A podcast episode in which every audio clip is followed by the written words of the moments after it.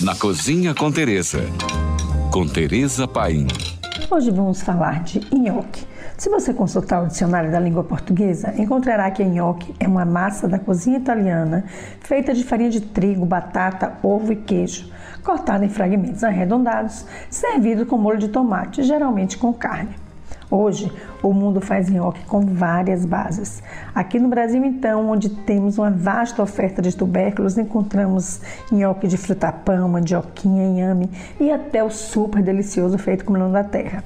Esse eu adoro com manteiga de salva e não preciso de nada mais para me sentir feliz. Mas pasmem, o nhoque foi criado no Oriente Médio durante os tempos antigos.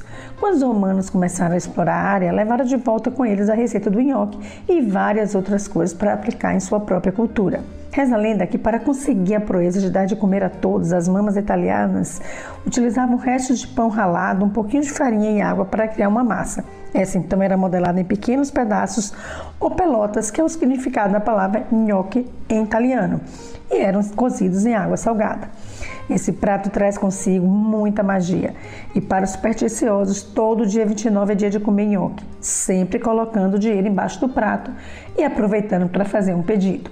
Algumas pessoas até comem os primeiros sete pedacinhos de nhoque de pé para garantir a boa sorte. Quem trouxe essa tradição ao Brasil foram as colônias italianas que desembarcaram no país a partir do século XIX e hoje é conhecido como nhoque da fortuna. Por hoje é só, mais dicas me siga no Instagram, arroba Tereza Paim, ou se você tem alguma pergunta, mande para nós. Fique agora com a nossa deliciosa programação GFM.